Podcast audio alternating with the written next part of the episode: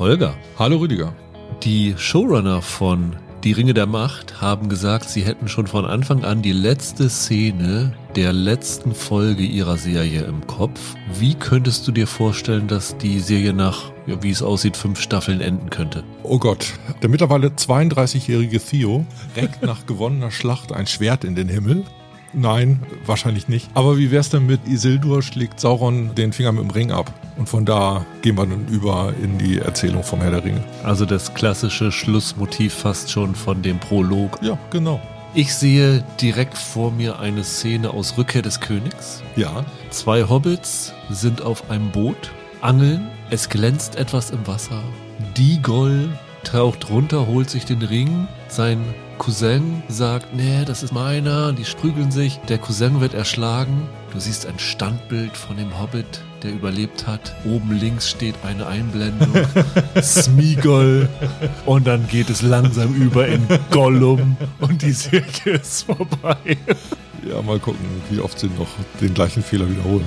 Da musste ich einfach dran denken, das war so bekloppt, diese Szene. Das könnten sie eigentlich gut nochmal machen.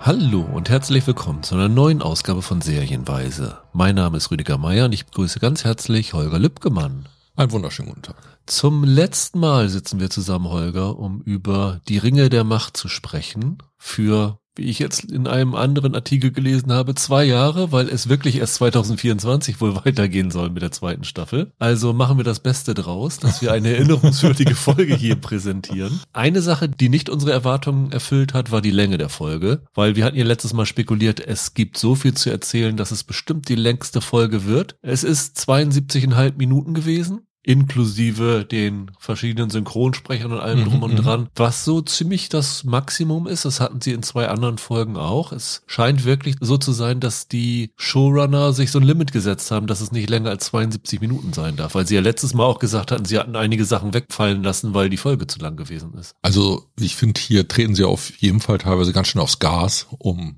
der Enthüllung oder der Auflösung möglichst schnell näher zu kommen. Ja, auf jeden Fall. Also da werden wir, glaube ich, auch nachher nochmal drauf zu sprechen kommen. Wir werden es heute so machen, da wir ja so drei Handlungsstränge haben, zwei hängen so ein bisschen mit der Sauron-Enthüllung zusammen, dass wir es jetzt nicht mit Themen so durchmachen, weil so richtig viele Themen gibt's nicht. Aber ich würde einfach mal sagen, wir reden mal so ein bisschen darüber, was das Finale nicht geleistet hat, was es unserer Meinung nach hätte leisten müssen und was das Finale geleistet hat und wie wir dazu stehen, also die ganzen Enthüllungen, die dabei sind. Beginnen wollen wir aber wieder mit dem Titel der Folge, der dieses Mal in der deutschen Übersetzung, finde ich, nicht so ganz gelungen ist. Gebunden. Gebunden heißt Folge. er. Der Originaltitel ist Lloyd, also was im Deutschen eigentlich legiert hätte übersetzt werden müssen. Und ja, der Originaltitel bezieht sich ja dann in erster Linie auf den Akt des Schmiedens, also dass dort mit Zusatzstoffen halt das Mithril, das bisschen, das sie haben, gestreckt werden kann. Und dann natürlich nochmal im übertragenen Sinne das, was mit gebunden, glaube ich, gemeint ist, auch nochmal aufgegriffen wird. Im Deutschen hast du halt diesen ganzen Aspekt mit der Schmiedegeschichte nicht mehr dabei. Mhm. Das ist ein bisschen schade, aber wenn du mal von dieser Mehrfachbedeutung Lloyd ausgeht, hast du diesen Titel fast überall da drinne. Wie gesagt, beim Akt des Schmiedens, es wird in zwei Szenen über gebunden geredet. Einmal sagen es die Priesterin ja. über den Stranger for now bind him. Man soll ihn sozusagen erstmal tatsächlich in diesem Fall physisch anbinden. Und dann wird es noch einmal gesagt von Halbrand auf dieser Traumsequenz auf dem Floß mit Galadriel, wo er sagt, you bind me to the light. Man kann sogar noch weiterfassen. Es gibt auch noch einen Dialog zwischen Elendil und der Königin Regentin, wo es um Loyalität und Gebundensein an Gefolgschaft geht. Was würdest du tun? Wie weit würdest du gehen? Ich finde, da taucht das gleiche Motiv wieder auf. Ja, also es ist wieder, setzt die Tradition fort, dass diese Titel, die ja eigentlich immer relativ kurz und prägnant sind, dann doch relativ vieles haha verbinden, was in der Folge mhm. stattfindet. Und von daher macht es das hier auch wieder. Wir haben ja letzte Woche darüber spekuliert, was so ein Finale alles leisten muss, was alles für offene Fragen sind, was sie noch beantworten müssen, was sie beantworten würden. Sie haben einiges so gemacht, wie wir erwartet haben. Andere Sachen haben sie nicht gemacht, die wir erwartet haben. Was ist deiner Meinung nach das größte Versäumnis gewesen, dass sie in diesem Finale hätten noch aufarbeiten müssen. Naja, sie sind wieder ganz konsequent gewesen, was die Struktur angeht, dass sie einige Bereiche des Erzählens ausklammern. Also die Bewohner der Südlande, von denen erfahren wir nichts in dieser Folge. Wir sehen keinen einzigen Zwerg. Und ein Versäumnis ist auf jeden Fall, da haben wir beim letzten Mal auch drüber gesprochen, dass das unserer Meinung nach eigentlich vorkommen müsste, dass man über den Verbleib von Isildur nichts erfährt. Ja, das ist auch mein Ding, wo ich wirklich verblüfft darüber war, dass sie da das überhaupt nicht mehr aufgreifen. Also nicht für Elendil und so, aber für uns sozusagen. Du kannst jetzt nicht, wenn sie wirklich 2024 erst die nächste Folge bringen, zwei Jahre offen lassen, was mit Isildur passiert ist. Also irgendein Hinweis hätte da schon drinne sein müssen. Das halte ich für ein echtes Versäumnis. Naja, du hast ja gesagt, der Hinweis ist das Pferd, das ihm hinterhergeeilt ist. Ja. Aber das war mir ja schon so ein bisschen dünn. Ich hätte gedacht, dass sie in so einer finalen Folge nochmal stärker alle Spielorte abklappern und wenigstens noch eine kleine Szene irgendwo haben. Wir haben uns beim letzten Mal ja auch so ein bisschen gewundert, dass es diese angeklatschte Szene mit Edda und dem Mordor-Schriftzug gegeben hat. Ich finde, im Lichte der letzten Folge ist jetzt ganz klar, dass die die Funktion erfüllt hat, was wir schon gemutmaßt haben. Einfach Edda und die Orks noch einmal zeigen, um beim Zuschauer diesen, diesen Eindruck zu hinterlassen, die sind noch da. Ja, sie haben, glaube ich, dann festgestellt, wir können jetzt nicht den Big Bad dieser ersten Staffel in den zwei letzten Folgen einfach gar nicht mehr dabei haben. Also da muss doch irgendwie was sein und das war dann diese absurde Mordor Origin Ja. Schriftzug. Genau. Also ganz komisch. Also es wirkt so ein bisschen, als hätten sie mit ihrer langsamen Erzählweise, die ich ja gut finde, am Ende festgestellt, Mist, uns geht die Zeit aus. Und Mhm. am Ende mussten sie sehr, sehr viel in dieses Finale reinstecken. Und das hat man, finde ich, gemerkt. Also es war für mich nicht die stärkste Folge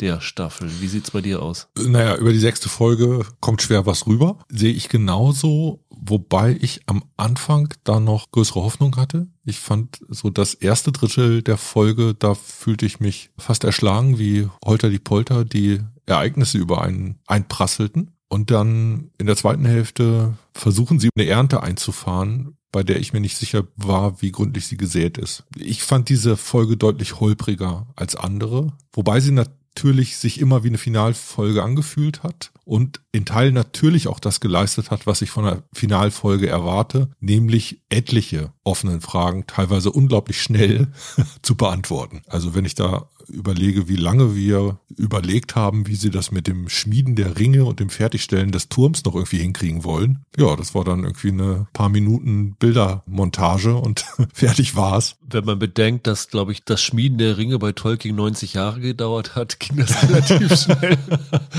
Ja, und vorher hieß es immer, oh Gott, wir können dieses Bauwerk nur fertigstellen, wenn wir die Zwerge haben, weil die so schnell arbeiten, so ungefähr. Hast du einmal auch nur einen Zwerg arbeiten sehen? Das ist wie in Katar auf der Baustelle, wird nicht drüber geredet, wo die Arbeiter sind. Ja, genau. Wer weiß, wie viele Zwerge da mal umgekommen sind.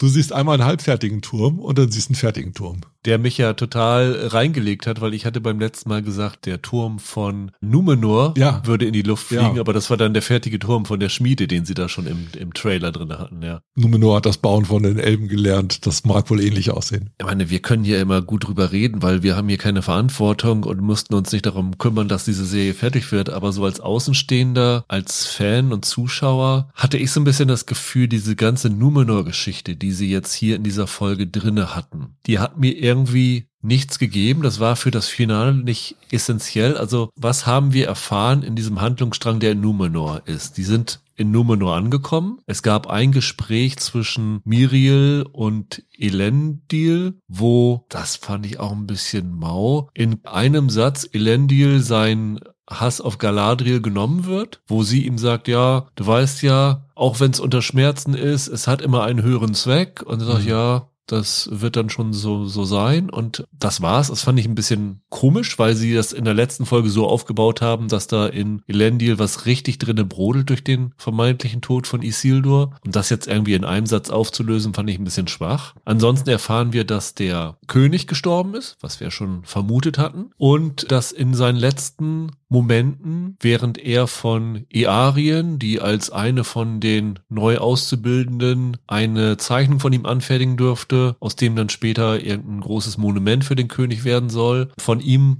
für Miriel gehalten wird und er ihr den Zugang zu diesem höheren Stockwerk zeigt und sie diesen Palantir sieht, wo wir aber auch nicht wissen, was das bedeutet, dass sie diesen Palantir sieht. Sie nimmt nur das Tuch davon runter, aber wir sehen nichts, was sie zu sehen bekommt oder was sie damit anfängt. Das ist eigentlich alles, was in dem Numenor-Plot dieses Mal rüberkommt, oder? Naja, sagen wir so, in Sachen Numenor bekommen wir keine Auflösung. In Sachen Numenor wird weiter zum Teil ein bisschen verrätselt, wenn es um diesen, diesen Palantir geht, zum Teil aber auch eine Zuspitzung vorangetrieben. Also das, was wir vorausgesagt haben, dass es sich wahrscheinlich irgendwie um den Tod des Königs handeln wird, das ist diesmal wirklich eingetroffen mit dem Bild dieser Trauerflaggen, die das einfahrende Schiff sieht. Aber viel mehr als dass da die Drohung im Raum steht, dass es zu einem Bürgerkrieg kommen wird und irgendwann halt zu diesem, diesem Untergang existiert in dem Teil der Handlung nicht. Du wirst sogar vielleicht irgendwann in Zukunft ein Problem damit kriegen, wie viele Figuren, die dir wichtig sind, sind denn in Numenor. Ich finde, dass sie da gerade ein bisschen die Nebenfiguren deponieren. Ich verstehe dann auch nicht, wenn das wirklich so ist und das ist nach dem, was bei Tolkien ist ja anzunehmen, dass dann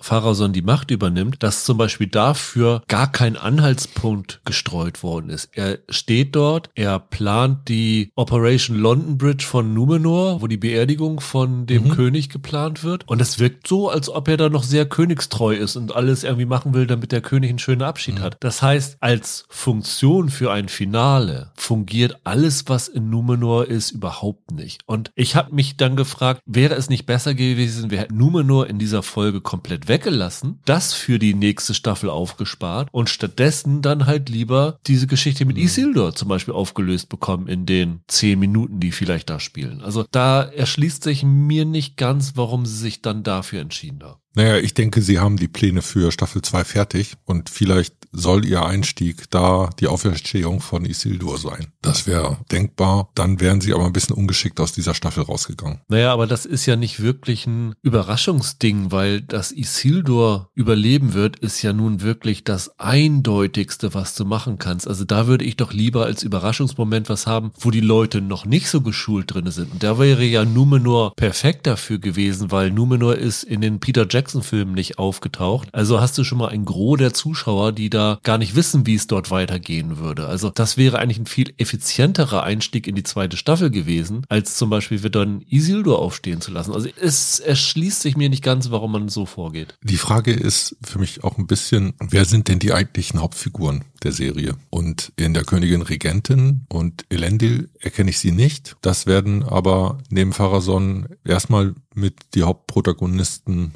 auf Numenor sein, weshalb ich da so ein bisschen ratlos bin, wie sie damit umgehen. Oder das läuft wirklich nur noch illustrativ im Hintergrund, kriegt keine Tiefe und wir kriegen nur noch wie beim Schmieden der, der Ringe so eine Bildmontage und so eine Chronik, die so eine Zuspitzung einfach en passant mit inszeniert, ohne dass das als Spielort wird. Dafür haben sie zu viel aus dem Untergang von Numenor schon gemacht. Also ja, das wollen stimmt. sie, glaube ich, fix drinne haben. Stimmt. Auch diese Geschichte mit Earien und dem Palantir, das ist ja mit die einzige neue Frage, die sie jetzt aufgeworfen haben in diesem Finale. Also ich würde schon vermuten, dass die da schon relativ viel mit vorhaben. Ich habe noch Thesen dazu, wie es mit der zweiten Staffel weitergehen wird, aber vielleicht schieben wir das nach hinten. Da möchte ich mich jetzt nicht verplappern im Numenor-Teil. Erzähl doch mal, was dir in diesem Finale am besten gefallen hat. Was war so deine Lieblingsszene, dein Lieblingsaspekt also, als ich die Folge heute Morgen das erste Mal geschaut habe. Genau, es gab nämlich keine Screener diesmal vorab, weil ja. sie Angst hatten vor Sauron-Spoilern, ja.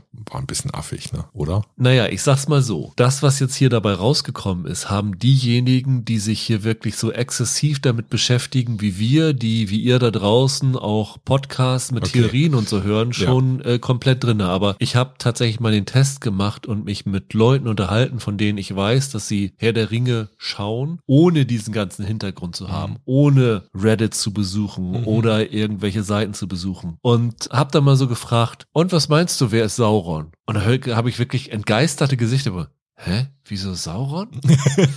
ja, okay. Ich so, ja, aber ich, ich weiß, was es ist doch offensichtlich, dass die hier Sauron vorbereiten. Nee, wieso das denn? Wer soll denn Sauron sein? Und dann habe ich unsere Theorie gesagt, was? Nee, das kann doch gar nicht sein. Also man muss immer bedenken, dass sich diese Serie nicht nur und ich würde sogar sagen, nicht vorrangig an Tolkien-Enthusiasten, Kenner und sowas Ja. wendet, sondern eine große, breite Masse, die Tolkien vielleicht vor 40 Jahren mal gelesen hat und das alles nicht mehr parat hat und diese ganzen Sachen gar nicht zusammenbringt. Und ich bin mir ziemlich sicher, dass für ganz, ganz viele das eine Riesenüberraschung gewesen ist, was hier in dem Finale passiert ist. Ja, hast recht. Vielleicht ist mein Blick da drauf schon zu verblendet. Für mich war der Anfang eine sehr schöne Szene. Wie die Priesterin den Stranger im Wald stellen. Erstmal mit dieser Gestaltwandler-Nummer, dass hier dieses blonde Techno Mädel, das irgendwie aussieht, als ob sie gerade von der Love Parade weggelaufen ist, die sich als Nori verkleidet und ihn dann irgendwie näher lockt, wo man sich auch so ein bisschen fragt, warum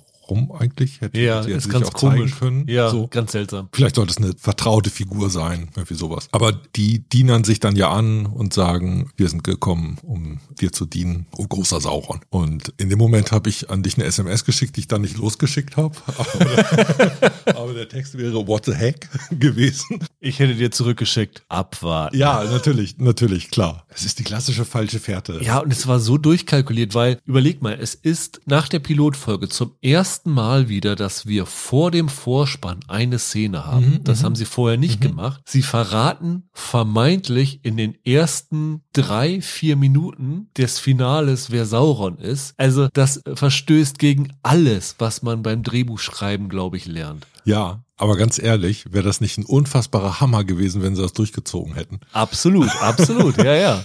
Wenn sie den Taschenspielertrick ernsthaft hätten bringen können, hätte ich echt mal einen Hut gezogen. So lief es dann irgendwann doch in die, in die Bahn, die wir erwartet haben. Aber dass sie mit so einer Szene angefangen haben, hat mich überrascht und fand ich irgendwie bockstark. In dem Moment habe ich da echt gesessen und äh, gedacht, ja, okay, komm, besorgt's mir. Also, ne, jetzt knallt mir hier so eine richtig geile Finalfolge um die Ohren.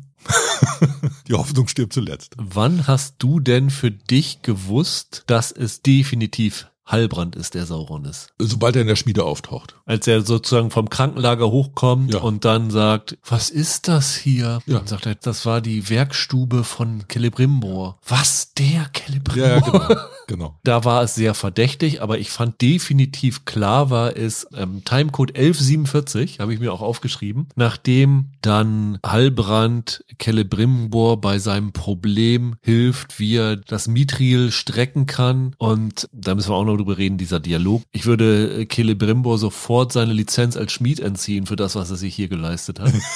äh, äh, sorry. Aber nachdem er ihn dann auf die richtige Fährte bringt, dann sagt er, call it a gift im Original, nenn es Ja. ein Geschenk. Und für uns, die sich da exzessiv mit beschäftigt haben, wir wissen ja, dass der Name von Sauron in seiner Verkleidung Anatar gewesen ist, der Herr der Geschenke, Lord of Gifts. Und in dem Moment, wo er sagt, call it a gift, war es klar, jetzt ist es definitiv so gemacht, dass es Sauron sein wird. Aber vielleicht, um das nochmal aufzuarbeiten, das habe ich echt nicht verstanden. Also wir haben hier wirklich, und das wird immer gesagt, das ist der aller, allerbeste Schmied, den das Elbenreich zu bieten hat. Der wird nur von seinem Großvater noch übertroffen. Das ist wirklich ein Künstler an der Schmiede. Und da kommt dann ein Halbrand an und sagt, ja, also hast du nicht mal versucht, das mit einem anderen Material zu verbinden? Ja, ein bisschen anderen Zungenschlag hat das ja schon. Also die Elben und all das, wofür die stehen, ist diese Kultur der Reinheit und dieses Vermischen.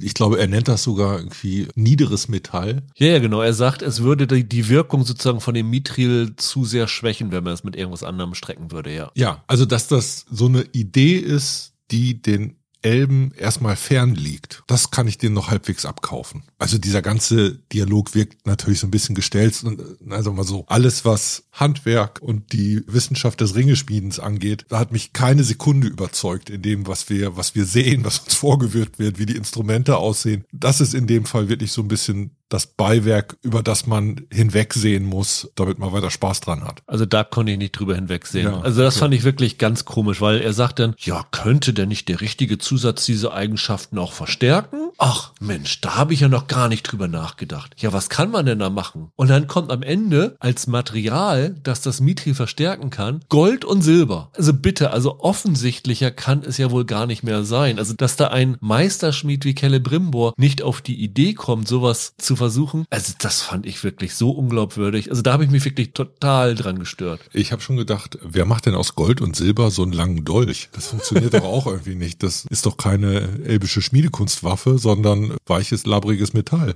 Also Ja. das war ein bisschen komisch. Also das hat mir tatsächlich nicht gut gefallen. Das war so mit eine meiner Schwächen der Folge. Was ich aber stark fand in dieser Szene, also in dieser ganzen Szene, wie er dort dann in diese Schmiede kommt und dann vor allen Dingen diese Szene geht dann ja geht dann ja weiter, dass sie dann mit einer kurzen Unterbrechung nach Numenor, dass sie darüber diskutieren, in was für eine Form sollte dieses Ding gegossen werden. Dann geht es ja um ein Zepter oder ein Schwert. Genau, also die, die nächste Szene ist im Grunde genommen das Gespräch dann mit dem König. Genau. Da ist dann Gilgalad dabei, äh, Heilbrand nicht mehr. Und dann sagen sie eine Krone, weil so eine runde Form wäre ideal. Und in diesem Zusammenhang sagt dann ja Celebrimbor, dass sie dabei sind, eine neue Art der Macht zu schaffen. Im Original sein Not of the Flesh, but over Flesh. Und das ist ja dann genau dieser Satz, den Edda in dem Gespräch mit Galadriel über Sauron So gesagt hat. wie Edda Sauron zitiert hat. Genau. Und da in dem Moment, das fand ich auch gut, siehst du, wie Ratter, ratter, ratter. die Groschen bei Galadriel fallen. Dann gibt's ja noch diese Szene, dass Gilgalad in einer Form, wo ich denke, Mensch, du, die Elben und Zwerge, die haben alle richtig kluge Herrscher gewählt, weil Gilgalad sagt, nee, wir machen das nicht, wir ziehen ab. Genauso wie Durin der Dritte sagte, nee, nee, wir bauen das Mithril nicht ab, mach das Loch wieder zu. Also die sind, haben schon den richtigen Instinkt, aber es gibt dann halt so Jungspunde, die sagen, nee, wir machen das weiter und Elrond konfrontiert ihn da mit seinen eigenen Worten von, ich glaube, aus der ersten Folge, Shawshank Redemption mäßig, Hope is Eternal, so ungefähr, und bekommt dann nochmal drei Wochen auf Schub und dann kommt diese Szene, wo Galadriel und Halbrand so ein Head-to-Head haben. Nachdem Galadriel so misstrauisch geworden ist, dass sie äh, die Besorgung des Stammbaums der Südlande in Auftrag gibt, Mhm. weil sie vermutet, Genau. dass Halbrand sie angelogen hat. Und dann gibt es ja diese Szene, wo die beiden aufeinandertreffen und die fand ich wirklich bockstark von Charlie Wickers gespielt, weil wie so ganz langsam und dann immer schneller werden diese Fassade aufbröckelt und sein wahres Ich durchkommt, wo der, er dann sagt, du hast die Stärke in mir gesehen, das werde ich nie vergessen und ich werde dafür sorgen, dass es auch niemand anderes vergisst. Das fand ich echt klasse. Wir haben beim letzten Mal noch rumgerätselt, wo hat er denn die Wunde her? Das wird leider auch nicht aufgelöst. Das wird nicht aufgelöst, aber die Szene war die, wo ich sofort bei mir gedacht habe, ah, sein ganzes Ziel war, zu den Elbenschmieden zu kommen und er hat sich deshalb die Wunde selbst zugefügt. ja, hatten wir letzte Woche schon vermutet, ja. So sieht das, glaube ich, auch aus, ja. Das ist für mich die einzig verbliebene plausible Erklärung und das war für mich der Subtext, der irgendwie aufgedämmert ist in, in dem Moment. Und das fand ich wirklich stark, wie er diesen Subtext rübergebracht hat. In dem Moment war es ja noch offiziell nicht klar, also für uns war es klar, aber mit dem, sag mal, mit dem Halbwissen, dass wir vermuten, dass er Halbrand ist, wie das darüber gebracht wird und wie er dann wirklich immer mehr in diese dunkle Seite rüberschiebt und jeder Satz, der ja ohne dieses Wissen im Hintergrund, also ich werde dafür sorgen, dass niemand sonst es auch vergisst, ist ja eigentlich ein netter Satz, aber mit dem Wissen im Hintergrund, wie er das spielt, wirkt das wie eine extreme Drohung. Das fand ich klasse. Also das hat mir wirklich sehr, sehr gut gefallen. Das war für mich eine der Stärken dieser Sauron-Enthüllung in dieser Folge, würde ich sagen. Hingegen habe ich nicht so ganz verstanden, wie Galadriel bei dem Ganzen so agiert. Sind bei dir da auch so Fragezeichen aufgepoppt? Also zum einen fand ich es ganz auffällig, dass Galadriel wieder ganz anders inszeniert wird. Ne? Ich finde, die ist in dieser Folge sehr viel stärker wieder Gesicht und die wird irgendwie verletzlicher dargestellt als zuvor. Unter anderem auch durch diese Bewusstseinsmanipulation, diese Rückblende, wo sie dann ihren Bruder trifft, das ist ja auch so eine Szene, über die wir noch reden müssen, hat man stärker das Gefühl, dass das jetzt wieder so eine Jungmädchenfigur ist, die da eingefangen wird. Und es gibt so paar Konfrontationsszenen, die ich nicht so richtig toll geschrieben fand. Die beste davon ist wahrscheinlich noch wirklich das, was du gesagt hast, diese Begegnung, wo Galadriel den Verdacht hat und Sauron sich ihr gegenüber schon so halb zu erkennen gibt. Und danach macht's aber ja noch einen weiteren Schritt und dann kommt die eigentliche Enthüllung und da machen sie einen komischen Kunstgriff, indem sie ihn als den Manipulator so darstellen, dass er sein Gegenüber an anderen Ort wie so eine Traumwelt versetzen kann. Wir haben letzte Woche gesagt, dass die Serie bisher nicht mit Rückblenden gearbeitet hat. Das war jetzt so ein Kunstgriff, wo sie halb mit Rückblenden gearbeitet haben, indem sie es mit Traumsequenzen Ja. so eindringend in ihr Gedächtnis gemacht haben. Ne? Ja, also eigentlich wäre das ja ganz interessant, wenn das jetzt so die Art und Weise sein sollte, wie Sauron eigentlich sein Gegenüber manipuliert. Dann muss man mal gucken, ob er das in Zukunft noch öfter einsetzt, ob man das noch, noch öfter sehen wird oder ob das jetzt ein Kunstgriff ist, der in so einer Kulminationsszene hervorgezaubert werden sollte. Ich habe das am Anfang nicht so ganz gefressen. Für mich war das erstmal eine Irritation, aber ich finde Träume und Traumgestalten im Film auch eh immer ein Problem. Ich glaube aber, das sollte bewusst hier als Irritation angewendet werden. Ja. Es schlägt auf jeden Fall erstmal wieder eine Brücke zur ersten Folge, weil wir die Gestalt des Bruders sehen und was hier ja stattfindet, ist, dass zunächst einmal Sauron durch den Bruder zu ihr spricht. Ja, genau. Und in dessen Gestalt sie auf seine Seite zu ziehen versucht. Das kann man, glaube ich, so sagen. Und das scheitert und dann versetzt er sie quasi an den nächsten Punkt und das ist dann auf dem Floß. Genau, an den Ort ihres Zusammentreffens, richtig. den Ort ihres Zusammentreffens. Und von Saurons oder von Halbrands Seite wird das Ganze dann ja plötzlich sehr viel stärker als eine Beziehungsgeschichte erzählt. Wir haben da am Anfang erstmal äh, eine Schicksalsgemeinschaft, dann zarte Bande von Freundschaft, dann irgendeine Form von Seelenverwandtschaft, die irgendwann kulminierte da in dieser einen Szene in der sechsten Folge. Und jetzt will er sie zur Königin machen, so ungefähr. Genau, er macht ihr ein Angebot, das sie nicht ablehnen kann. Ja, Denkt er zumindest. Das hat alles so eine, so eine gewisse Konsequenz, aber mir war das ein Tick zu weit, glaube ich. Ich fand das Ganze emotional als eine Beziehungsgeschichte letztendlich zu erzählen im Kulminationspunkt hat mich nicht hundertprozentig überzeugt. Was ich da aber echt toll fand, war diese eine Szene, wo er ihr schmackhaft macht, wie es wäre, zusammen zu regieren. Und sie sagt dann, ja, aber doch nicht dunkler Herrscher und so. Da meint er ja, nee, mit dir an meiner Seite wäre ich ja nicht der dunkle Herrscher, sondern du würdest sozusagen das Licht an unsere Regentschaft einbringen. Und dann wird ja die Spiegelung von ihnen im Wasser gezeigt. Die Kamera wird immer auf den Kopf gestellt und da erscheint er ja in seiner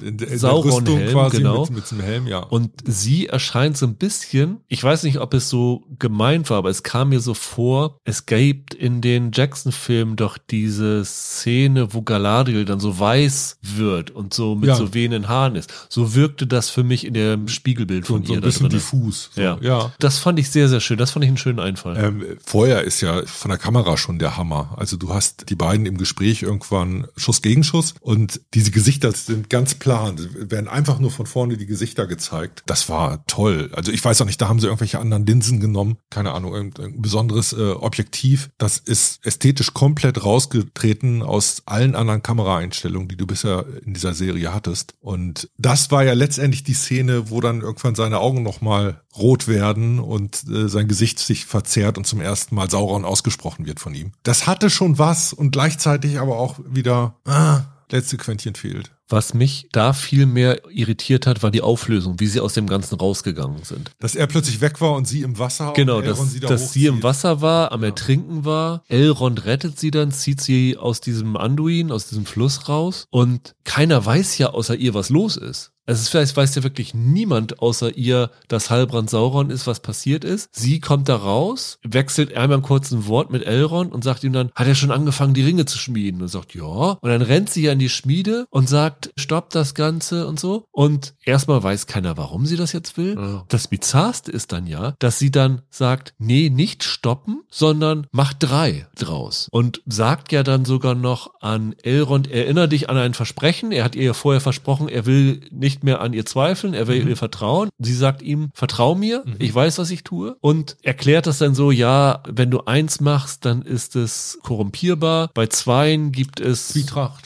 Zwietracht, genau, und bei dreien erreichst du eine Balance. Wie sie da darauf gekommen ist, hat sich mir jetzt in den Malen, wo ich es bisher gesehen habe, noch nicht erschlossen. Es war für mich sogar eher so, dass ich gedacht habe, in dem Moment, wo sie reinruft und sagt, mach drei, habe ich kurz gedacht, hat Halbrand, AK Sauron, jetzt auf einmal ihr Aussehen angenommen und geht da rein, um sie zu manipulieren. Weil das hatte mich so durcheinander geworfen, weil ich überhaupt nicht nachvollziehen konnte, wie Galadriel in dieser Szene agiert. Auch, dass sie in dem Moment, wo sie vorher dann erfahren hat, dass Celebrimbor diese Sätze sagt, die Edda gesagt hatte und sie die Vermutung hat, dass Halbrand Sauron ist, es, das ist ja der einzige Grund, warum ja. sie dann diesen Typen losschickt. Warum stoppt sie das dann schon nicht vorher? Also ich habe wirklich nicht verstanden, warum Galadriel in diesem Moment so handelt, wie sie handelt. Und das finde ich ein ziemliches Versäumnis von dieser Finalfolge. Ja, das liegt letztendlich daran, dass ihr diese ganze Bedrohung, dass die Elben unterzugehen drohen, wenn jetzt diese Artefakte nicht geschaffen werden, nicht mal ausgesprochen mitgeteilt wird. Also es gibt irgendwann das Gespräch mit Elrond und da springen die beiden an einen Punkt, dass er ihr bereits vorher anscheinend erzählt hat, wie es um die Elben steht. Na, also das heißt, es ist im Grunde genommen nicht ausgesprochen worden in der Folge. Es sind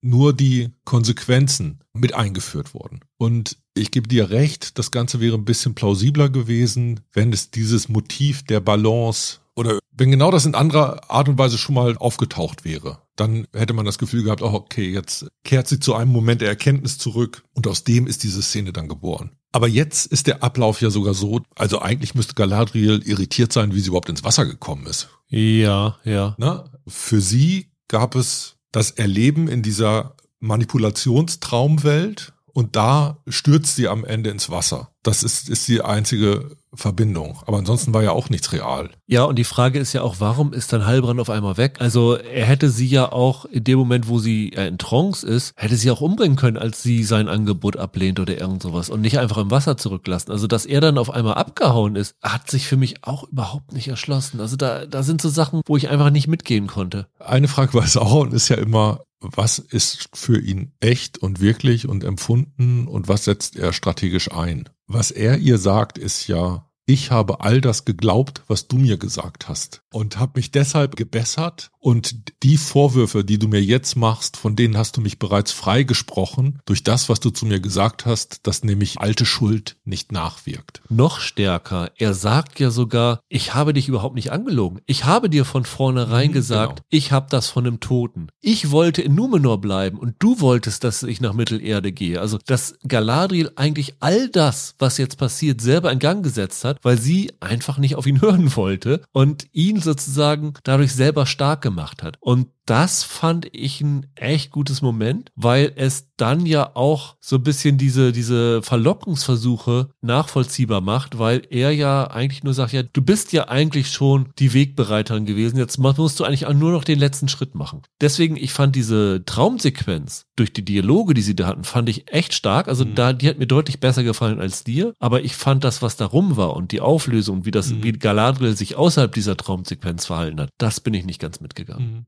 Wie stehst du generell dazu, dass diese Ringschmiedegeschichte ja jetzt dann doch sehr, sehr anders ist, als wie von Tolkien erzählt worden? Weil wir jetzt erstmal nur drei Ringe zu sehen bekommen? Ja, weil die drei Elbenringe, das sind ja die letzten Ringe, die bei Tolkien geschmiedet werden. Da sind ja vorher die anderen Ringe also die neun Ringe für die Menschen und die sieben Ringe für die Zwerge, die sind ja alle schon vorher geschmiedet worden. Ich mhm. glaube, dann sind noch die drei Elbenringe, an die Sauron da nicht rangekommen ist. Deswegen waren die nicht beeinträchtigt von dem einen Ring, den er ja später mhm. schmieden wird. Also, dass der eine Ring später kommt, ist okay. Aber wo sind die anderen 16 Ringe? Da finde ich, das ist schwierig, so davon abzuweichen. Also, ich kann mir nicht vorstellen, dass da vorher schon irgendwo 16 Ringe geschmiedet worden sind. Da müssten die sagen, Halbrand hat heimlich 16 Ringe vorher schon gebastelt, ja, wo Celebrimbor nichts von mitbekommen hat. Das habe ich nicht so ganz kapiert, wie sie da jetzt raus wollen aus der Nummer. Ja, gute Frage. Für mich sind das alles nur Mutmaßungen. Ich habe noch keine Macht in diesen Ringen gesehen. Ich habe nicht gesehen, wie die funktionieren. Kann man natürlich sagen, ja, okay, das ist jetzt alles Material für die zweite Staffel. Aber im Moment sehe ich da nur drapiert drei von diesen Klunkern. Die ein bisschen aussahen, als ob sie aus dem Kaugummiautomaten stammen, oder? naja, sind offensichtlich sehr schnell gearbeitet worden. Das fand ich auch ganz schön, dass einmal so im Hintergrund zwei Elbenjuweliere am Pfeilen waren. Wobei ich tatsächlich das äh, sehr, sehr schön fand, dass ja dann das entscheidende Teil dazu, das haben sie ja so ein bisschen reingeschwindelt, dass es nur pures Gold und Silber aus Valinor sein kann. Und obwohl ja irgendwie alles, was in Eregion ist, eigentlich daher stammen müsste, weil das einzige, was sie dort hatten, halt dieser Dolch von Finrod. Und diese Metapher da drinne, ja. dass sie ihre Rache weil sie hatte den Dolch ja aufgehoben, um damit Sauron zu töten, dass sie ihre Rache aufgibt, um mit diesem Dolch dann die Elbenringe zu schmieden und damit sozusagen die letzte Hoffnung für die Elben schafft. Das fand ich ein sehr, sehr schönes Motiv. Das war, fand ich eine tolle Idee. Du hast vorhin gesagt, dass es nicht so viele klar zu fassende Themen diesmal gibt. Das ist, glaube ich, auch normal in einer, in einer Folge, die erstmal auflösen will. Aber so ein bisschen Abschluss mit der Vergangenheit oder Abschied von der Vergangenheit ist schon ein Motiv gewesen, das sich ein bisschen durchgezogen hat. Kommen wir bestimmt bei dem Haarfüßer-Plot auch nochmal drauf zu sprechen. Und dafür war das jetzt natürlich eine ganz starke Szene, diesen Dolch, der für diesen ganzen Konflikt wirklich die ganze Rachegeschichte von äh, Galadriel steht, hingeben zu müssen und dann in diese Auflaufform der Elbentunken, damit er eingeschmolzen wird. Das Resultat von dieser ganzen Aktion ist ja, dass dann in dem Moment nochmal Elrond ja während des Schmiedens der Ringe nochmal ins Wasser geht und dann diese Papyrusrolle findet mit dem Stammbaum der Südlande und dann feststellt, dass Halbrand halt nicht der König sein kann und dann so ein Blick Galadriel entgegenwirft, wo er halt doch, ich sag mal, sein Blick sagt genau das Gegenteil von dem, was er versprochen hat, nämlich, dass er Galadriel vertraut. Also da scheint so ein bisschen diese tiefe Freundschaft jetzt durch diese ganze Sache so ein bisschen zerrissen zu sein, oder? Ja, wobei, das war einer dieser Momente, wo ich dachte, ah, jetzt erkenne ich in dem Elrond den Elrond aus dem Herr der Ringe wieder. Okay. Weil das war für mich da eine Figur, die jetzt auch nicht so leicht Vertrauen fasst so ein Skeptiker eigentlich so ein bisschen. Und das als so eine Geburtsstunde der Skepsis für ihn zu inszenieren, das fand ich ganz treffend.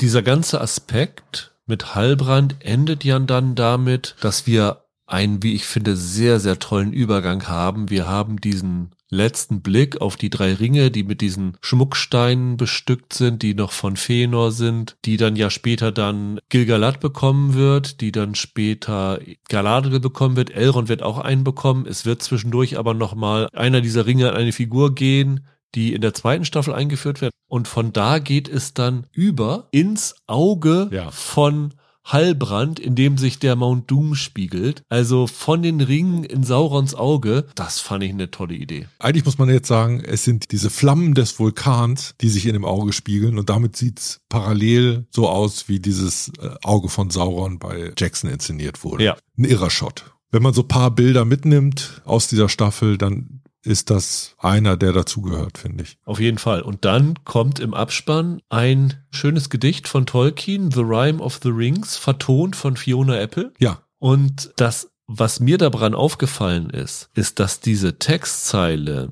von Tolkien beginnt, also die erste Zeile sind die drei Ringe der Elben. Und da habe ich mich kurz gefragt, ob sie sich in dieser Entstehungsgeschichte eher an diesen Song, den sie im Abspann haben und deswegen diese drei Elbenringe an den Anfang gestellt haben mhm. und das andere dann später kommt. Das fand ich so in dem Moment ganz interessant, weil ich hatte das Ding nicht mehr parat, obwohl das ja genau das gleiche ist, was Galadriel im Vorspann von ja. Fellowship of the Ring sagt. Aber das fand ich äh, doch ganz interessant. Es gilt ja auch immer so, dass Tolkien die Herleitung mehrmals umgeschrieben hat. Ne? Ja vielleicht die Reihenfolge, in der die Ringe geschmiedet werden. Vielleicht lügen sie sich da einfach raus, dass sie sich da auf eine Tolkien-Version beziehen, die ihnen am besten zu Pass kommt. Also das Wichtige ist ja, dass diese drei Ringe nicht von dem Ring von Sauron kontrolliert werden können. Ja. Das ist bei Tolkien ja so, dass die nachträglich geschmiedet werden, nachdem er schon weg war. Hier würden sie es dann nach vorne ziehen. Das ist, bevor er seine Hand an die es gelegt gibt, hat. Es gibt einen Satz von Galadriel, der so in die Richtung deutet, dass nie jemand anderes Zugriff auf diese Ringe haben darf. Wir müssen immer bei den Elben bleiben. Also das muss man mal sehen, wie sie damit umgehen. Bis jetzt habe ich da sehr, sehr viele Fragezeichen, aber die können sie, wenn sie clever vorgehen, natürlich auch in Ausrufezeichen verwandeln. Lass uns zu der anderen großen Enthüllung kommen, der Identität des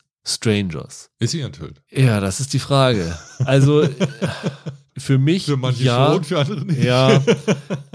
wenn man es misst, wie sie dieses Mysterium um Heilbrand aufgebaut haben. Und die Showrunner haben in einem Interview gesagt, es wurde darauf angesprochen, wie es ist, dass viele jetzt schon vorab geahnt haben, dass mhm. Heilbrand Sauron ist. Das sagen sie dazu, ja, wenn, wenn man diesen Verdacht hatte über den, über den Staffelverlauf und dann dieser Verdacht bestätigt wird, das ist so eine emotionale Verbindung, sagt er, und hat er noch als Argument ganz komisch gesagt, ja, es gibt einen Grund, dass die Leute immer noch Romeo und Julia aufführen, hunderte Jahre später, wo jeder weiß, wie es ausgeht. Ich sehe das ehrlich gesagt nicht ganz so. Also äh, nach allem, was ich hier so in der Staffel verfolgt habe, haben die schon darauf gesetzt, dass sie die Leute mehr verwirren können, weil wenn sie das nicht gewollt hätten, dann hätten sie diesen ganzen Aspekt mit Lord Sauron in der ja. Pre-Credit-Szene und dieser ganze Aspekt mit den drei Priesterinnen, die dem Stranger folgen, überhaupt nicht gebraucht, weil ganz ehrlich, was haben diese drei Priesterinnen, die jetzt nun alle tot sind, überhaupt gebracht, außer dieser möglichen Verwirrung zu stiften, dass der Stranger Sauron sein könnte? Das ist McGuffin. Ja, klar. Von daher glaube ich schon, dass sie da versucht haben, so ein bisschen Mystery Box zu sein. Aber letztendlich muss man sagen, sie haben schon relativ deutlich Hinweise bei Hallbrand gestreut. Und in der Art und Weise, wie sie vorgehen und wie sie jetzt die Hinweise bei dem Stranger streuen, glaube ich nicht, dass sie das machen,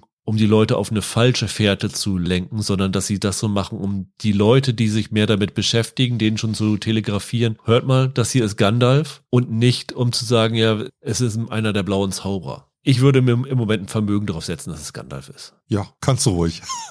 die Einschläge kommen näher und es werden immer mehr Hinweise gestreut genau darauf. Die sind jetzt so weit, dass es wiederum dämlich wäre, wenn, wenn sie es jetzt anders auflösen würden. Der eindeutigste Hinweis in dieser Folge? Meiner Meinung nach gibt es zwei, weil es zweimal direkte Zitate gibt von Sachen, die Gandalf im Herr der Ringe gesagt hat. Ja, einmal auf jeden Fall sagt er zu Nori in dem letzten, eigentlich in der letzten Szene, als sie den Nori sagt, ja, ich weiß nicht, wo wir hin müssen und dann dreht er sich einmal und sagt, ah, da müssen wir hin. Nori fragt, bist du sicher? Ja, sicher nicht, aber wenn man zweifelt, dann immer der Nase nach. Ja, und das genau. sagt das Gandalf ja in Moria an Mary, wenn er kurzzeitig die Richtung verloren hat. Und was ist das zweite? In dem Moment, wenn er seinen Zauberstab überreicht bekommt und diese drei Priesterinnen ins Jenseits schickt, wo sie plötzlich auch wieder ein bisschen wie diese Geisterfiguren wie ja, aussehen. Ja. Ne? Aus dem Schatten kamt ihr, in den Schatten sollt ihr zurückkehren oder so. Ich glaube, das ist so eine Formel, die die Gandalf-Figur auch sagt verbinde ich jedenfalls mit ihr. Deshalb war das für mich so ein, so ein weiterer Hinweis, dass er das sein muss. Auf jeden Fall kann man sagen, er ist maximal noch einer von fünf Personen, weil die, äh,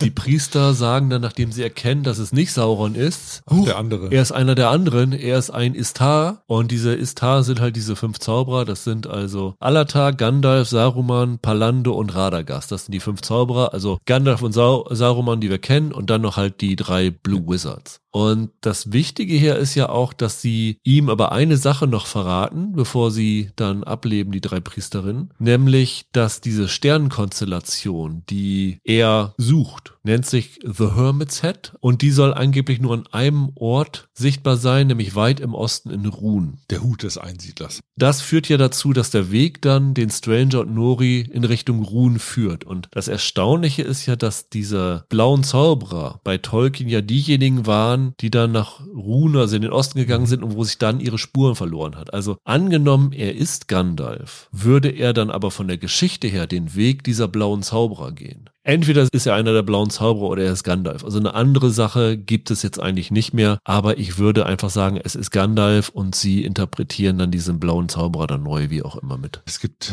eine Stelle über Gandalf, ich glaube, wo er quasi von sich selbst erzählt. Da sagt er, dass er an unterschiedlichen Stellen unter unterschiedlichen Namen bekannt ist. Ne, die Zwerge nannten ihn so und so. Er war im Norden, im Süden, im Westen. Und dann fällt dieser Satz, und in den Osten gehe ich nicht oder in den Osten geht er nicht. Aber das ist ja so eine Frage, warum nicht? Schlicht und einfach vielleicht weil diese Gandalf-Figur den Osten mit einem schlechten Erlebnis verbindet, mit schlechten Erfahrungen. Davon könnten die nächsten Staffeln unter anderem erzählen. Also ich könnte mir vorstellen, dass der Name Gandalf in dieser Serie nicht unbedingt fällt. Vielleicht ist das auch. Oder lange nicht fällt. Ja. Oder vielleicht ist das sogar äh, eine Möglichkeit, wie, wir haben ja im, im Cold Open drüber geredet, wie die Serie enden könnte. Also, dass sie ernsthaft sozusagen dann die Enthüllung, dass er Gandalf ist oder ihm den Namen geben, sozusagen als Schlussakkord da reinsetzen. Also der Junge junge Gandalf ist ja auch unter dem Namen Olorin bekannt gewesen. Also ich könnte mir vorstellen, dass er vielleicht in diesem Form lange Zeit halt als Olorin gilt ja. und gar nicht als Gandalf angesprochen wird. Ja, mal gucken. Also ich gehe davon aus, dass es Gandalf ist und ich gehe davon aus, dass die Macher den da reingeschrieben haben, weil sie ihre Serie aufwerten wollen, weil Gandalf da drin vorkommt. Und diese Gandalf-Figur wird vom Publikum so geschätzt und ist so lieb gewonnen, dass ich ja gesagt habe, ich glaube, es gibt einen Aufruhr, wenn das Gandalf sein sein soll. Und was sie deshalb machen ist, sie machen die langsamst mögliche Einführung. Ich finde, die haben den gut gecastet. Das ist ein ziemlich guter Darsteller. Das, was der macht, ist echt rund. Und ich glaube, wenn der jetzt es darauf anlegt, einen jüngeren Gandalf so zu spielen, dass wir die alte Figur von Ian McKellen wiedererkennen, dann traue ich dem das zu. Dann kann der das. Also er lernt ja hier auch sprechen. Ja, sehr schnell. Sehr schnell auf einmal, spontan nach diesem Kampf mit den Priesterin. Und ich finde, wie der Daniel Wyman, das ist ja der Schauspieler, im Original dort die Stimme und das, den Sprechrhythmus anlegt. Da meine ich bisschen Parallelen entdeckt zu haben, wie Ian McKellen in den Filmen spricht. Also es spricht schon, schon vieles dafür. Ich glaube nicht, dass das etwas ist, was sie bis zum Ende verheimlichen werden, weil irgendwann wird das ein Verkaufsargument für die Serie sein, die neuen Abenteuer von Gandalf. Ich hatte ja hier in diesem ganzen Stranger-Aspekt meine Lieblingsszene der Folge dabei. Ja, sag mal. Die mich wirklich überraschenderweise sehr, sehr berührt hat, weil ich sonst, ich glaube, du warst immer einer, der fand die Haarfüßer-Geschichten ganz schön, ne? Ja, es gibt ja viele, die sagen, das Zentrum von Tolkien sind weiterhin die Hobbit und die Haarfüßer sind hier die Hobbit-Variante und wir kleinen normalen Leute und deren Belange in so eine High-Fantasy-Welt gestellt. Ist immer Kram zum Mitfühlen, zum Mitleiden. Und wenn du jetzt sagst, die Abschiedsszene. Ja, genau. Ist, ist die zentrale. Ja, das war auch eine, wo ich ein Tränchen verdrückt habe. Also ich fand es sehr bewegend. Ich fand es inszenatorisch toll gemacht. Vielleicht interpretiere ich da zu viel rein, aber ich glaube, es ist wirklich so gemeint gewesen. Die Haarfüßer brechen ja wieder auf zu ihrer Wanderung. Also ihr mhm. Track ist wieder soweit hergestellt. Ich hatte ja letztes Mal gedacht, dass sie vielleicht dort sozusagen heimisch werden und nicht wieder aufbrechen, aber dem ist nicht so. Also die ziehen wieder los und ja. dann haben sie ja wieder ihr Mantra und sagen, nobody leaves the trail and nobody walks alone. Und in dem Moment verabschiedet sich ja Nori von dem Stranger und der Stranger möchte sie eigentlich ganz gerne dabei dabei haben, weil sie sagt irgendwie, oh, das klingt nach einem Abenteuer, dass du jetzt nach Ruhen gehst. Und er sagt, ja, alleine ist es eine Reise. Abenteuer ist es nur, wenn man zu zweit unterwegs ist. Ja, wenn man es teilt. Wenn man es teilt. Und äh, sie sagt dann, ja, naja, ich hatte genug Abenteuer für einen Haarfüßer. Und dann kommt sie ja runter und in dem Moment, ihr Vater drückt ihr den Rucksack in die Hand und sagt, hier, zieh los, du bist jetzt Teil von was Größerem. Und in dem Moment, ich weiß nicht, ob ich da jetzt zu viel interpretiere, aber das war für mich so nach dem Motto, der Stranger ist jetzt ein Teil von uns, sagt der Vater, und unser unser Motto ist, niemand geht alleine, deswegen können wir den Stranger jetzt nicht alleine in die Welt ziehen lassen und du musst mit ihm mitgehen. So habe ich das für mich interpretiert. Ja, ich fand, das ist ein bisschen wie Jeff Bezos schickt seine Serie los. Nuri, du bist jetzt der neue Ehrenhobbit. Du bist eingeführt bei der Fanschar da draußen. Du musst jetzt weiterlaufen in die zweite Staffel. Ich habe damit nämlich gleichzeitig die Befürchtung verbunden, dass wir von diesen Haarfüßen sehr lange erstmal nichts mehr sehen. Ich hatte sofort die Angst, hey, du lässt doch jetzt Poppy nicht zurück. Ja, und genau das ist ja das Ding. Ich habe auch gedacht, dass in dem Moment dann will ja Poppy, ist ja so ein bisschen, bisschen traurig und will sich da gar nicht so richtig von ihr verabschieden. Und dann läuft ja Poppy ihr noch einmal hinterher ja. und ich denke, ah, guck mal, jetzt schließt sich Poppy den doch ja. an aber tut sie dann ja doch nicht. Und dann sagt sie einen Satz irgendwie, warum muss jeder, den ich liebe, einfach immer weggehen? Und das hat mir echt das Herz zerrissen. Ja. Und da war auch der schönste Satz, der beste Satz dieser Folge. Dann sagt sie, ich glaube, sagt Noritz zu ihr irgendwann, die Welt ist nicht so groß, das ist nur, dass wir so verdammt klein sind. Das fand ich sehr schön. Aber in dem Moment, wo Poppy zurückbleibt und ja offensichtlich die neue Wegfinderin von den Haarfüßern wird. Das wird ja so ein bisschen weiß, angedeutet. In, ja. in dem Moment war mir klar, wir werden die Haarfüßer nicht aus den Augen verlieren, weil Poppy eine zu wichtige Figur geworden ist, um sie einfach hinten runterfallen zu lassen. Ja, das ist eine totale Sympathieträgerin, aber du hast beim letzten Mal schon gesagt, was für eine Art von Wanderung sollen wir denn dann noch begleiten? Also wenn Nuri weg ist, einfach zurückzukehren zu Poppy, macht für mich nicht mehr so viel Sinn, weil die Funktion für die Erzählung mir unklar ist. Ja, habe ich auch nicht wirklich so eine Antwort drauf, aber letztendlich müssen sie ja irgendwie dann doch versuchen, würde ich mal vermuten, von den Haarfüßern zu den Hobbits zu kommen und die Haarfüßer dorthin zu bringen, wo dann später das Auenland kommt. Auf dem Weg dorthin können sie ja dann doch noch einigen begegnen. Im Moment sieht man noch nicht, was ihre Funktion ja. sein soll, ja. aber ich glaube, denen kannst du ganz leicht eine Funktion geben, indem du sie mit anderen Völkern zusammentreffen lässt oder irgend sowas. Es ist ja auch eine große Frage, wie es überhaupt in der zweiten Staffel weitergeht, ob wir zum Beispiel einen Zeitsprung haben. Tja, gut wär, möglich. Wäre zum Beispiel denkbar. Wir steigen ein und der Stranger und Nori sind schon fast in Ruhen. Wir haben jetzt in dieser Folge auch das erste Mal eine der, ja, Hauptfiguren ist ein bisschen übertrieben, aber zumindest eine der Figuren verloren, die ein eigenes Poster am Anfang der Staffel bekommen hat, nämlich Sadok, den Chef der Haarfüßer, der dann im Kampf verwundet wird und am Ende stirbt, wo ich mich ja. gefragt habe, warum lassen sie ihn nicht vom Stranger heilen? Also das hat sich mir nicht ganz erschlossen, aber der, ich. Der kann nur Bäume. Ja, aber er kann sich auch selber heilen.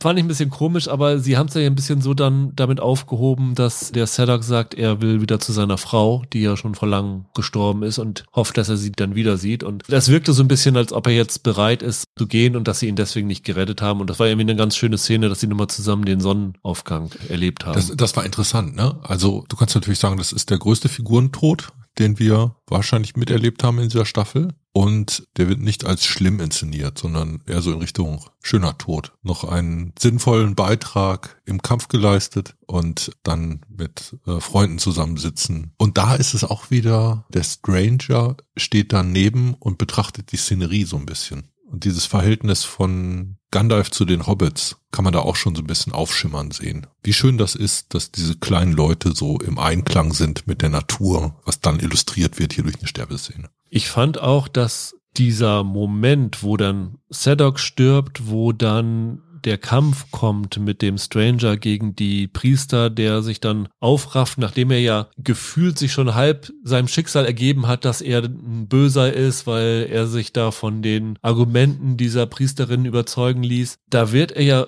draus weggeholt, in dem Moment, wo die Priesterinnen damit beschäftigt waren, alles anzuzünden, dass Nori diesen Stab nimmt und den dann Gandalf in die Hand drücken will und er sagt, nee, nee, geh weg, ich will dir nicht wehtun, ich bin wirklich ein schlimmer Typ. Und dann sagt ja Nuri, nee, bist du nicht. Du bestimmst selber, was du bist. Niemand kann dir diktieren, was du bist. Das ist deine eigene Entscheidung. Und das war für mich in dieser Folge die absolute Personifizierung von diesem Tolkien-Motiv Freundschaft. Dass es Freunde braucht, um jemanden davon abzuhalten, dieser dunklen Seite zu verfallen. Das war ja auch bei dem Peter Jackson-Film und natürlich auch in der Tolkien-Vorlage bei Herr der Ringe so. Frodo hat den Ring vernichtet. Aber dass er das überhaupt geschafft hat, war durch Samwise, der ihn davon abgehalten hat, dass er diesem, dieser Versuchung dieses ja. Rings erliegt. Ja. Und ich finde, das wurde hier wieder sehr, sehr schön aufgegriffen und das war für mich wirklich klassisch Tolkien. Und in solchen Momenten sind sie bei allen Abweichungen, die sie machen, dem Spirit von Tolkien total treu. Ja, der Zusammenhalt der Kleinen funktioniert.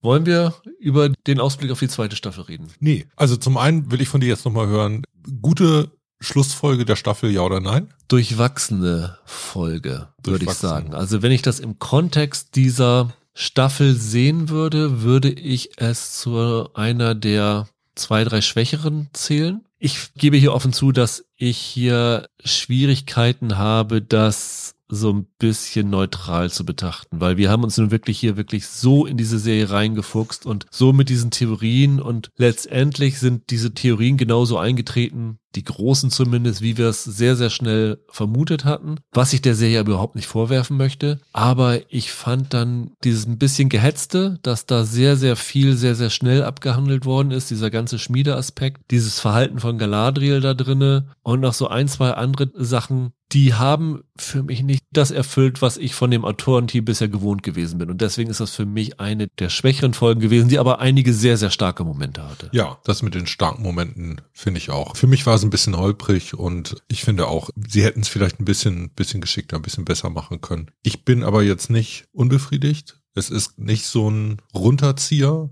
dass ich denke, oh Gott, im Lichte dieser letzten Folge sieht die Staffel davor viel schlechter aus. Das kann ich nicht behaupten. Ich habe so viel an Interesse aufgebaut und bin so involviert in diese Welt, dass es mir echt eher ein bisschen zu lang wird, zwei Jahre zu warten auf die nächste Staffel, weil ich schon wissen will, wie es weitergeht. Ja, es ist auch immer, das muss man auch sagen, das Schwierigste, diese Mysterien, die man aufgebaut hat, halbwegs aufzulösen. Ja.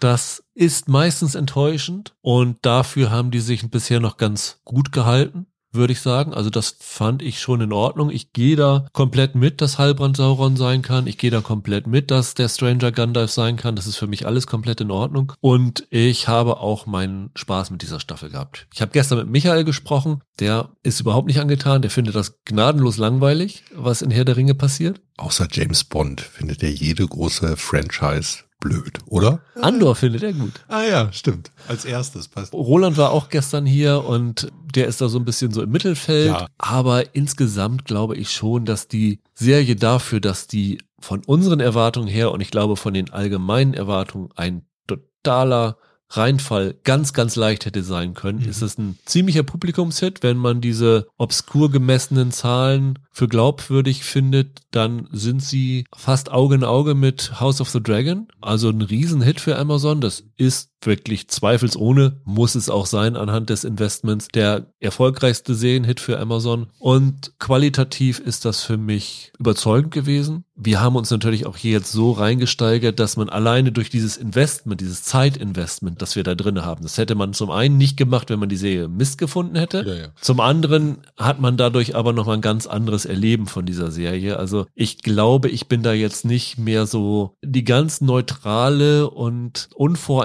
unvoreingenommene Partei, um zu sagen, wie die Qualität dieser Serie ist. Aber für mich persönlich ist das eine sehr, sehr, sehr, sehr gelungene Serie und eine Fantasy-Serie, wie ich sie mir schon seit Jahren gewünscht habe wieder. Ich finde es immer so, dass High Fantasy polarisiert. Ich finde, das ist ein schwieriges Genre. Action mit Zauberstäben ist schon immer, steht unter keinem guten Stern. Wenn ich ein Fazit für diese Staffel ziehen sollte, dann wäre für mich auch eigentlich die große Überschrift sehr viel besser als befürchtet. Ich finde, die Staffel war insgesamt gut. Sie ist manchmal ein bisschen süßlich. Ich finde, das liegt auch ein bisschen an diesen Figuren der Elben. Ich kann mich kaum davon freimachen, dass die immer ein bisschen wie Übermenschen daherkommen. Das Ganze ein bisschen rauer, mit ein bisschen mehr Rock'n'Roll hätte ich persönlich mir gewünscht. Aber ich kann auch gut verstehen, warum das jetzt irgendwie nicht der Fall war. Also vielleicht will ich dann in Teilen doch meinen Horror Peter Jackson zurück. Ich fand sie sah gut aus. Die Schauspieler, die ich teilweise in den ersten Folgen noch ein bisschen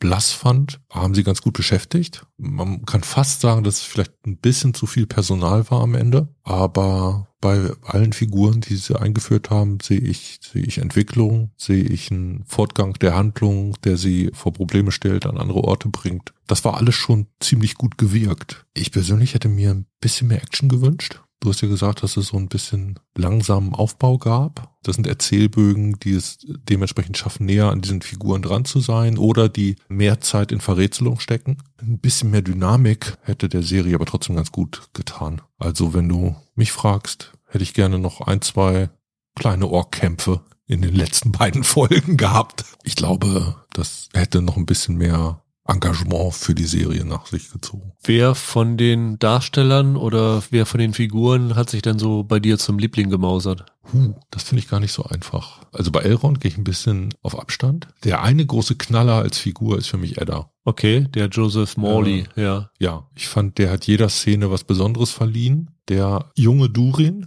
Owain Arthur, super, super, super. ja, das ist, glaube ich, so eine heimliche Lieblingsfigur. Ich glaube, das ist bei allen mittlerweile so, ja. Der klaut so die, die Szenen. Und das war so einer, ich weiß, in den ersten zwei, drei Szenen, die er hatte, dachte ich so, ach, hm, ja, Zwerge. Aber das hat, funktioniert. Also ihn und Elrond haben sie ja in den ersten Folgen als Comic Relief Duo installiert. Aber wenn es darum geht, dieses Tolkien-Thema der Freundschaft zu illustrieren, dann war es die Beziehung zwischen den beiden, die das am überzeugendsten über die ganze Staffel aufgebaut hat. Ich möchte eine Lanze nochmal für Morfett Clark brechen. Ja. Weil ich finde, die bekommt so viel Kritik im Netz, was ich völlig ungerechtfertigt finde. Also zum einen, weil sie nichts dafür kann, wie ihre Figur geschrieben ist. Also wenn man mit diesem Arc von Galadriel nicht konform geht, äh, muss man Morphe Clark davon raushalten. Ja. Ich persönlich finde diesen Arc in Ordnung. Ich finde es durchaus glaubhaft, dass Galadriel so angefangen hat. Ich finde, in der Kate Blanchett Darstellung von Galadriel gibt es immer mal so ein, zwei Momente, wo sowas Impulsives auch durchscheint. Also das ist nicht nur diese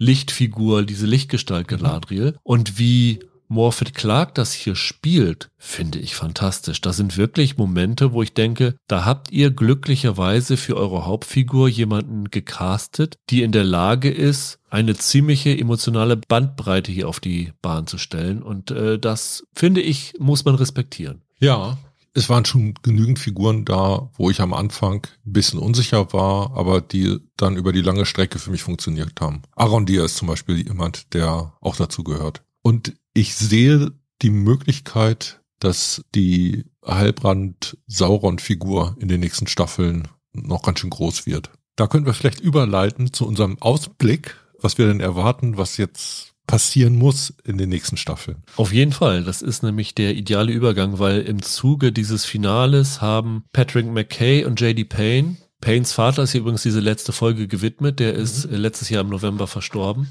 Die haben sehr, sehr viele Interviews gegeben, wo sie dann ja auch so ein bisschen retrospektiv auf diese erste Staffel zurückgeblickt haben, aber auch ein bisschen nach vorne geguckt haben. Und was du vorhin gesagt hast, was du dir wünschst, rauer und mehr Rock'n'Roll, das ist so ein bisschen das, was sie für die zweite Staffel in Aussicht stellen. Yes. Sie sagen jetzt so, das habe ich letzte Woche schon gesagt, sie wollten nicht diese erste Staffel als eine Origin-Geschichte von dieser Sauron-Figur beginnen. Also sie wollten irgendwie diese Rückkehr in Mittelerde nicht so beginnen. Und sie sagen jetzt über die zweite Staffel, Sauron kann jetzt einfach Sauron sein, so wie Tony Soprano oder Walter White. Also, dass er wirklich mhm. böse ist, aber er ist jetzt nicht eindimensional böse, sondern er ist eine komplexere, ein komplexerer Bösewicht. Mhm. Und das haben sie jetzt geschafft, dadurch, dass du jetzt eine Verbindung zu diesem Heilbrand ein bisschen aufgebaut hast. Und ihre Vergleich war, dass die erste Staffel ist wie Batman Begins und jetzt äh, ist The Dark Knight, die nächste Staffel. Hoffen wir mal, dass sie einen guten Joker zusammenbringen. Aber vielleicht ist Ada der Joker, wer weiß. Und dass Sauron sich jetzt wirklich frei bewegen kann als, als Bösewicht. Und lustigerweise sagen sie in diesem, ich weiß gar nicht, ich glaube, es war im Hollywood Reporter, es mag Zuschauer geben, die so sagen, das ist die Geschichte, von der wir gehofft hatten, dass wir sie in Staffel 1 bekommen. Das ist vielleicht genau das, was du jetzt da äh, drinnen auch siehst. Auf jeden Fall interessant, dass wir jetzt rausgehen aus dieser Staffel mit schwelenden Machtkämpfen an allen Seiten, auf, an allen Fronten. Also, wenn ich das richtig verstanden habe, was Heilbrand in einem Nebensatz gesagt hat, dann ist Edda wirklich sein Feind. Ja, weil er sagt ja, alles, was er gesagt hat, sei wahr. Und er hat, er versucht, ja so ihn zu töten. Ja, ja, genau. Ja, das heißt dann, dass Sauron nicht einfach als Triumphator nach Mordor kommt, sondern irgendwie wird es dann eine Auseinandersetzung und einen Machtkampf mit Edda gehen, den die Orks verehren. Das ist schon mal interessant. Also vielleicht gibt es erst noch, wie soll man sagen, so Rangkämpfe unserer Bösewichte. Dann in der letzten Folge ist angedeutet worden, es wird einen Machtkampf im Zwergenreich geben. Durin und sein Vater werden sich irgendwie weiterkloppen. Was jetzt mit dem Abbau von diesem Mithril wird, ist mir ein bisschen unklar. Nachdem sie jetzt diese Ringe schon äh, geschmiedet haben, fühlte sich das plötzlich auch wie ein MacGuffin an, wie eine große falsche Fährte, die sie gelegt haben. Also da haben sie sich in eine komische Situation buxiert, weil ja für den weiteren Fortgang irgendwie die Zwerge das noch weiter abbauen müssen, weil wir wissen, unten im Berg sitzt ein Ballrock, der geweckt werden will. Dann haben wir natürlich den drohenden Machtkampf und Bürgerkrieg in Numenor. In dem Fall, was ich vorhin schon gesagt habe, mit diesen Vorzeichen sind die dort verbliebenen Figuren für uns eigentlich interessant genug. Dann gibt's das Problem Auferstehung Isildur. Müssen sie irgendwie drauf zurückkommen? Dann wahrscheinlich auch wieder schleunigst äh, zum, zum Beginn der Staffel. Was wir auf jeden Fall sehen werden, ist dann der Stranger und Nori auf Reisen. Wobei da dann aber auch der Punkt ist, wo ist da das Drängende? Wird das eine Abenteuerreise und die erleben einfach Sachen in Mittelerde? Oder müssen wir die schon sehr schnell wieder in einen Konflikt bringen? Ich habe ja gelernt, wenn in einem Film böse Priesterinnen vorkommen, gibt's auf jeden Fall noch eine sehr viel bösere Schwester Oberin. Die große Schwester der kurzen Weißhaarigen ist jetzt eine Figur, die ich eigentlich in der zweiten Staffel sehen will. Ich glaube einfach, diese gesamte Geschichte, dass sie nach Ruhen gehen, das ist genau das, was du dir letzte Woche gewünscht hast. Du sagtest, dass du erhoffst von einer zweiten Staffel, dass du mehr Teile von Mittelerde ja. zu sehen bekommst, ja. von denen du noch nichts weißt. Ja. Und Ruhen ist wirklich ein weißes Blatt Papier, da ist nichts drüber bekannt. Das heißt, sie können uns jetzt durch den Stranger und Nori Orte zeigen, die wir bisher noch nie gesehen haben. Möglicherweise Figuren Rassen zeigen, die wir noch nie gesehen haben, Konflikte aufbauen, von denen wir gar nicht wussten, dass sie in Mittelerde existieren. Da ist natürlich die Frage, ob sie sich dann ein bisschen vergaloppieren von dieser Tolkien Connection. Das ist so ein bisschen wie Star Trek Discovery. Wir schießen das Raumschiff 3000 Jahre in die Zukunft, damit wir uns von dem Kanon befreien. So ein bisschen könnte dieses Wir gehen nach Ruhen sein. Also man muss mal ein bisschen sehen, ob das ein bisschen dann vielleicht sich zu sehr abkapselt von dem Rest, der vorgeht. Ja. Also, was die Leute erwarten, ist weiter irgendeine Form von Tolkien-Verfilmung. Und das, was Tolkien skizziert hat in den Anhängen, für die die Macher die Rechte erworben haben, mit Leben zu füllen,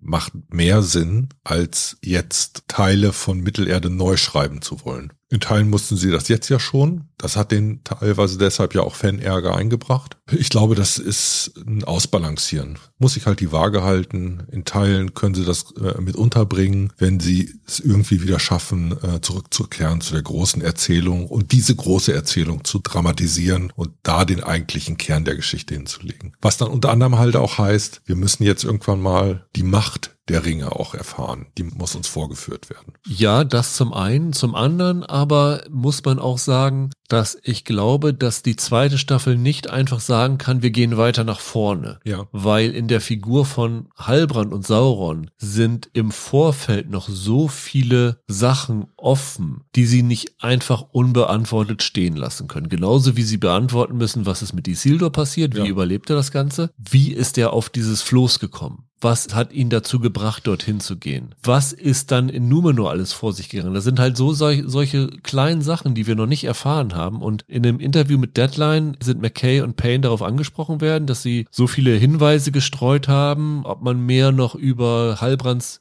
Hintergrundgeschichte erfahren würden. Und McKay hat darauf gesagt, das sind alles gute Fragen und Fragen müssen beantwortet werden. okay. Also es klingt wirklich so danach, als ob sie dankenswerterweise das einfach nicht so im luftleeren Raum stehen lassen, sondern auch sich Mühe geben, die Sachen, die uns noch nicht so ganz klar sind bisher, vielleicht auch nachzuholen noch könnte ja sein, dass man auch irgendwann tatsächlich nochmal so eine Vorgeschichte erzählt. Es könnte ja sogar so sein, dass die erste Staffel die Origin-Geschichte von Galadriel ist, die zweite Staffel wäre dann die Origin-Geschichte von Sauron, wo wir ein bisschen damit anfangen, wie er zu diesem Punkt gekommen ist, dann diesen Teil, den wir jetzt haben, auslassen und dann weitermachen. Also vieles möglich. Erinnerst du dich noch an die Montage am Anfang?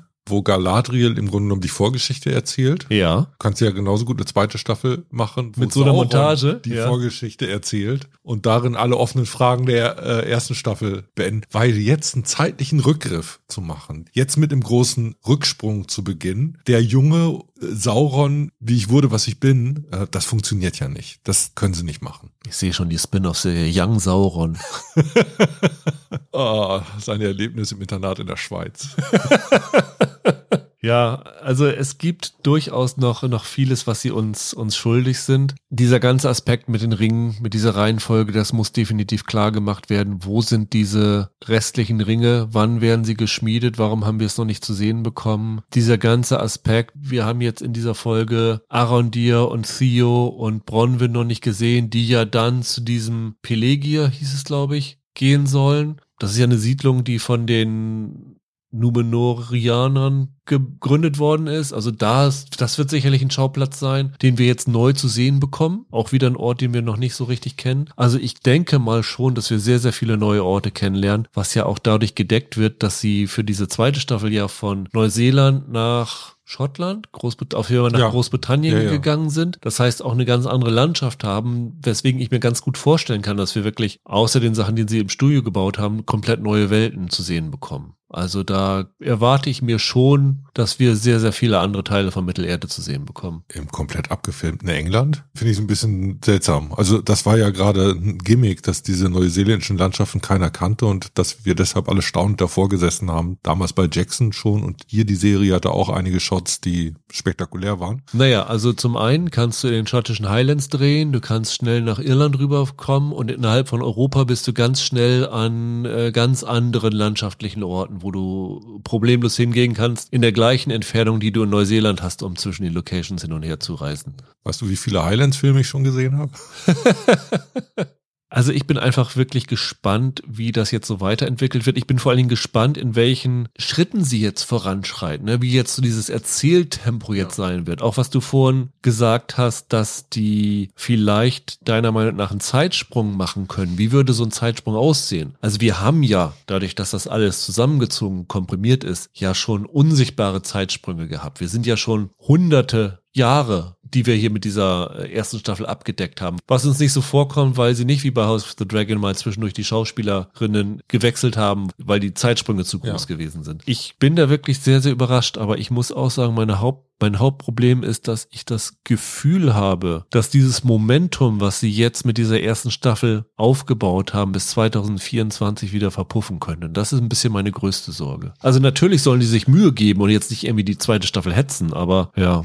War das Sandman, wo die Staffel schon fertig war und wo Netflix dann überraschend noch ein, zwei Folgen im Petto hatte und einfach rausgehauen hat? Naja, bei Sandman kam eine Folge noch danach, aber ich glaube, das war von vornherein so.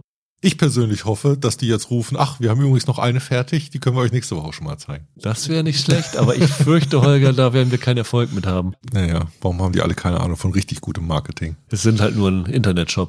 Zwei Jahre wird uns ganz schön lang werden, oder? Ja, definitiv. Wollen wir uns denn verabreden, in zwei Jahren wieder ein Recap zu machen? Auf jeden Fall. Wenn wir unterwegs nicht vom Weg abkommen. Ja, definitiv. Also wir haben es ja jetzt lange nicht mehr gemacht. Ich glaube, das letzte Mal, dass wir ein Recap gemacht hatten. Game of Thrones? Ja, wir hatten Game of Thrones gemacht. Danach hatten wir, glaube ich, mal Star Trek einige Recaps mhm. äh, gemacht gehabt. Und dann hatten wir nochmal was gehabt. Aber es ist, glaube ich, schon vier, fünf Jahre her. Und man sieht eine Serie einfach nochmal mit ganz anderen Augen, wenn man sich so wirklich stark und ganz, ganz intensiv damit beschäftigt. Und das hat mir wirklich unglaublich viel Spaß gemacht, Holger. Also da muss ich auch sagen, vielen Dank. Das war mir echt eine Freude, sich jede Woche hier so mit dir auszutauschen auszutauschen und Theorien zu wälzen und Eindrücke auszutauschen. Also das äh, hat mir wirklich sehr, sehr viel Spaß gemacht. Also was man ja auf jeden Fall immer wieder merkt, Film und Fernsehen ist teuer.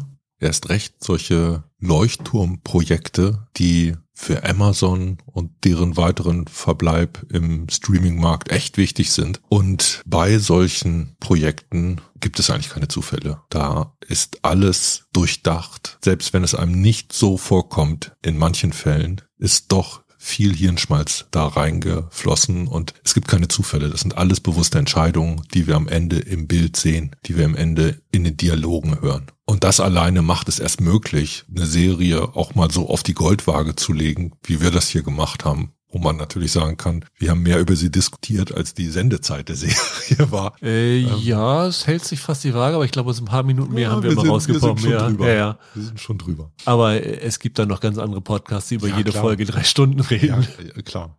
Hätten wir ja auch gekonnt.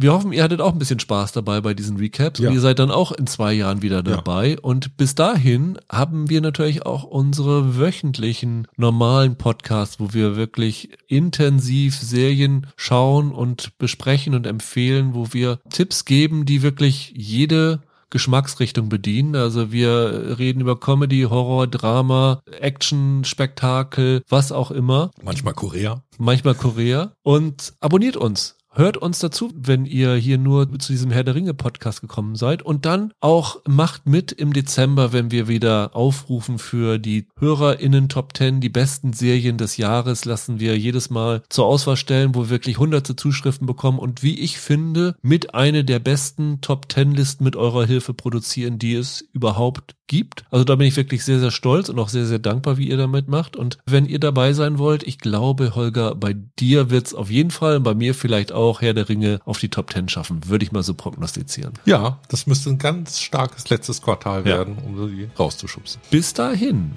Habt eine schöne Woche. Vielen Dank für eure Zeit, die ihr mit uns verbracht habt. Und bis zum nächsten Mal. Macht's gut. Ciao, ciao. Tschüss.